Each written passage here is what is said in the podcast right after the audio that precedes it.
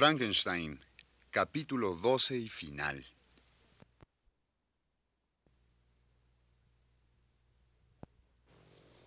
Estaré contigo en tu noche de bodas.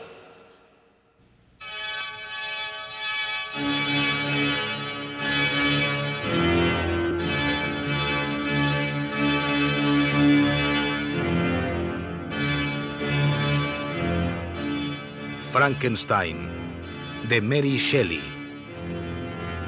Adaptación Oscar Zorrilla.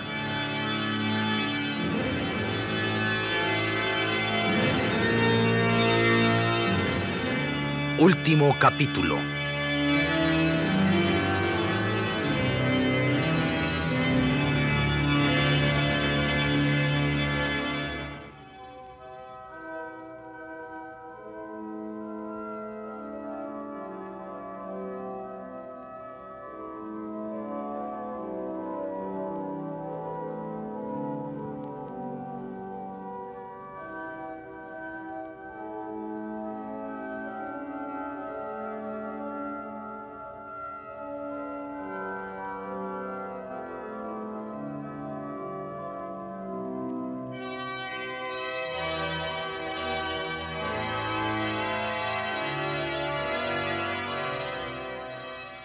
Querida Elizabeth, quizás se te hiele la sangre en las venas y te sorprenderás más aún cuando veas que, en lugar de sucumbir, he podido sobrevivir a tanta desgracia.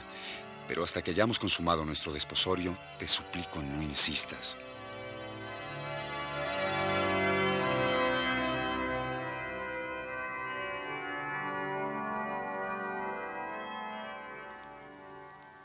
Te lo suplico, así como que a pesar de todo me sigas guardando tu confianza. Ten la seguridad, mi buen amigo, de que no hay fuerza en el mundo que pueda arrebatármela. Entonces, te ruego también que no menciones a nadie nada más de esto, ni hagas alusión a ello. Toda tu dulzura solo podrá ser de ti la mejor compañera para mi persona, pues me siento agotado física y moralmente. Tendré el poder de calmarte y sostenerte. Lloraré en silencio, contigo y por ti. Por lo que entreveo, se trata de algo muy pesado de llevar. Solo la resignación puede ayudarte. Cuán fácil es la resignación para el inocente. Pero los culpables como yo no conocemos la paz. Te lo ruego, no hables más. Estaremos unidos por los lazos de un profundo afecto y de una desgracia compartida. El tiempo nos dará nuevos seres a quienes amar. Espero que os encuentre ultimando los preparativos de una boda que tanto necesitamos todos. Querido tío, en efecto, hemos hablado de ello. Necesito de tanto afecto y apoyo. Quiera Dios que nuestra amada Elizabeth ayude a disipar en ti toda esa apatía y permanente sobresalto en que vives de continuo. Diríase que a cada minuto una montaña va a caer encima de ti. Si al menos pudiera prever de qué lado se derrumbará esta vez. Siempre con tus acertijos. Cuando el tiempo haya mermado tu desesperación, sentirás cómo nos ha herido tu extraña conducta. Por lo pronto, nos dedicaremos a los preparativos del feliz acontecimiento. Y tú, Víctor, ve pensando en reemplazar a todos los que tan cruelmente nos han sido arrebatados. Ya hemos avisado de nuestra llegada a Villa Lavenza junto al lago. Pasaremos ahí los primeros días de dicha. ¿En qué piensas, Víctor? No puedo evitar cierta melancolía al observar tu semblante. Recuerda que soy más perspicaz que tu padre. Tonterías. ¿Querrán revisar conmigo la lista de los invitados?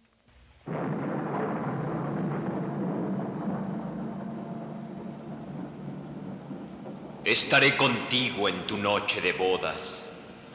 ¡Qué voz horrible! ¿Qué ha sido eso?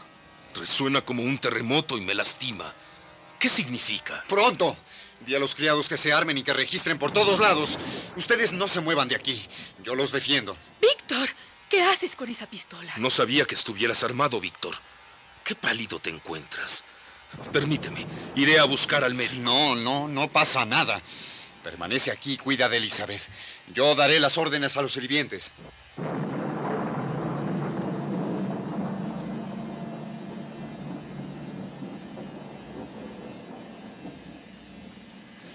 No estés triste, amada mía. Quizás sea este el único momento en que se me permita disfrutar. Sé feliz, querido Víctor.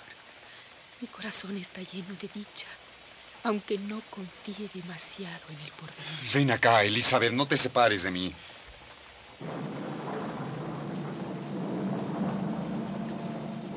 Esta es mi esposa, Víctor. Elizabeth es mía. ¡No! ¡No! ¡A él! ¡A él! ¡Monstruo, deja en paz a Elizabeth! Cumpliré con lo prometido, te construiré una mujer. Demasiado tarde, Víctor. He aquí los despojos de tu amada. Te los cedo, a cambio de lo que me entregaste.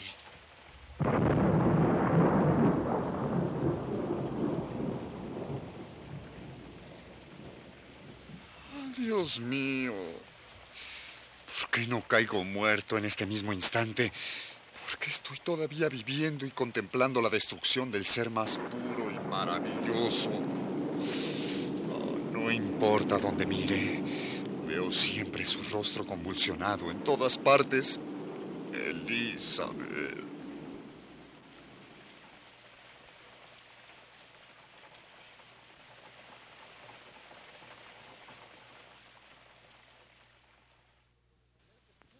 Lo demás es sencillo. Uno a uno, los demás seres allegados a la familia Frankenstein de Ginebra fueron siendo exterminados. Únicamente Víctor era respetado y burlado por su criatura, que parecía más bien quererlo enloquecer. Y un desolador sentimiento de venganza se fue gestando ahora en el corazón monstruoso de Víctor Frankenstein, quien trataba por todos los medios de convencer a la gente para que lo ayudara y solo conseguía que lo tomaran por loco. De ciudad en ciudad, de aldea en aldea, de montaña en montaña, Víctor perseguía al asesino de su estirpe, mientras éste se burlaba de él.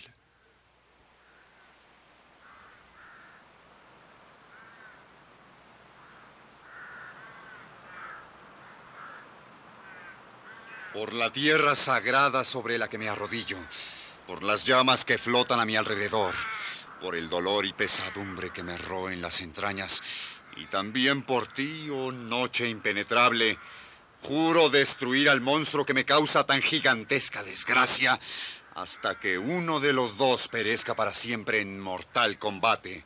Así está bien, maldito.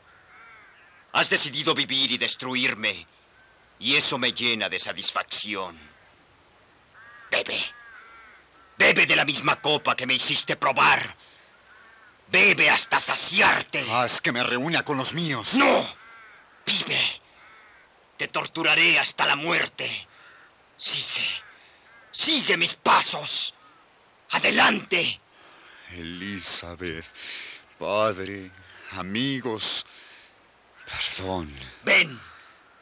Iremos hacia los hielos. Perdón, perdón, perdón. Ven. Tus padecimientos apenas comienzan. Tú que me escuchas, aunque yo no sobreviva, júrame que no vas a permitir que él siga viviendo. Júrame que no se lo permitirás, que no triunfe así sobre mí. Llama a los espíritus de todos los míos y haz que ellos te sostengan. Húndele tu espada en mitad del corazón. Yo estaré también ahí para impedir que falles.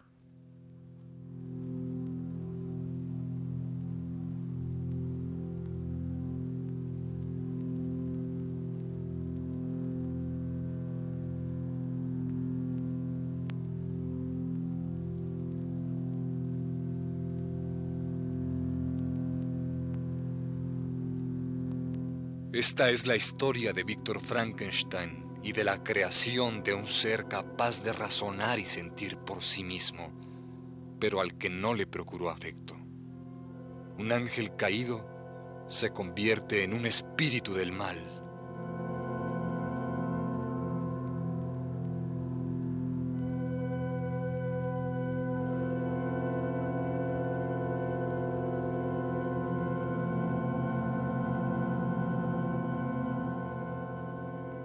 Vos podéis odiarme, Pero nunca llegará vuestro odio al nivel que llega el que yo siento por mí mismo. Miro estas manos asesinas. Escucho el corazón que me concibió y espero con ansia el momento en que ni mis ojos ni mis oídos serán capaces de ver u oír. Levantaré una pira funeraria y en ella convertiré este cuerpo deforme y horrendo en cenizas. Cuando yo haya desaparecido, el recuerdo de ambos desaparecerá también. Ascenderé gozoso del dolor que me produzcan las llamas. El fulgor de esta conflagración se apagará lentamente. El viento recogerá mis despojos para llevarlos hasta el mar. Y mi espíritu encontrará al fin la paz. ¿Acaso me serviría de algo el pedirte perdón?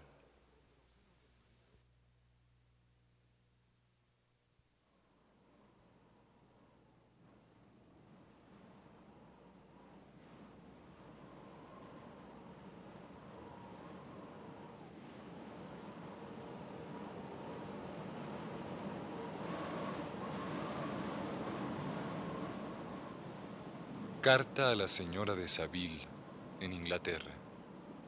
22 de diciembre de 1780.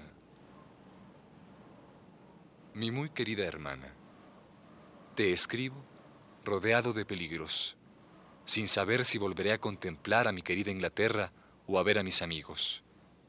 Estoy rodeado por grandes bloques de hielo que no nos permiten avanzar ni regresar y que constantemente amenazan nuestro barco. Toda la tripulación espera de mí una ayuda que soy incapaz de proporcionarles. Y hay algo en esto que me deja anonadado. Si llegamos a perdernos, solo la insensatez de mis planes pudo ser la causa. No sabemos inclusive si esta carta llegará a tus manos. ¿Cuál será tu estado de ánimo? He dado mi consentimiento para regresar si los hielos no nos destruyen antes. Mis sueños de ser útil y de alcanzar la gloria se han esfumado. Víctor Frankenstein, quien nos mantuvo vivos hasta ahora con su historia, también ha perecido. Solo quisiera narrarte dos escenas que mis ojos han podido contemplar. Estoy desconcertado. Una vez que los ojos de Víctor Frankenstein se cerraron para siempre, lo dejé en el camarote, pues la débil sonrisa de sus labios me hacía mal. Después de un largo rato, volví, con intenciones de amortajarlo. Y entonces encontré una figura gigantesca inclinada sobre aquel. Era un ser desproporcionado al que le caían, colgando, unos mechones de pelo lacio. La mano que tendía hacia el cuerpo inerte parecía la de una momia. Al acercarme y darse cuenta de mi presencia, dejó de lamentarse murmuraba extrañas frases de afecto y dolor. Decía algo así como, el sol no volverá a calentarme, la brisa ya nunca me acariciará. Ellos eran inmaculados y únicamente yo el proscrito. En cuanto me vio, saltó precipitadamente, derribándome, pero sin hacerme daño. Creí que nunca más lo volvería a ver, pues escapó entre los témpanos. Pero, durante la noche, un fuego se levantó entre las colinas de hielo y los marineros y yo pudimos ver su silueta en medio de las llamas, estoica, entera hasta su derrumbe final. Un tenue fulgor rosado continuó iluminando la noche hasta que se perdió con el amanecer.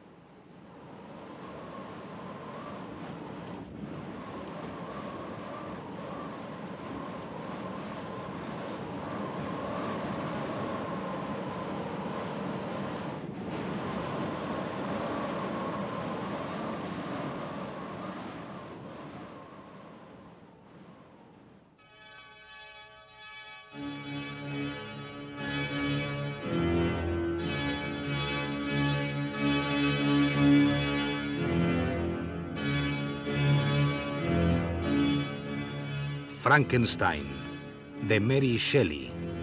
Adaptación Óscar Zorrilla.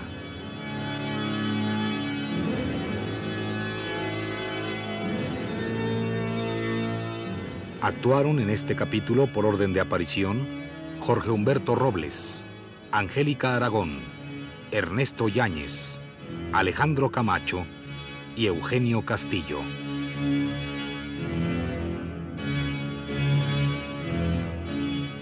Grabación y montaje, Manuel Garro. Dirección general, Eduardo Ruiz Aviñón.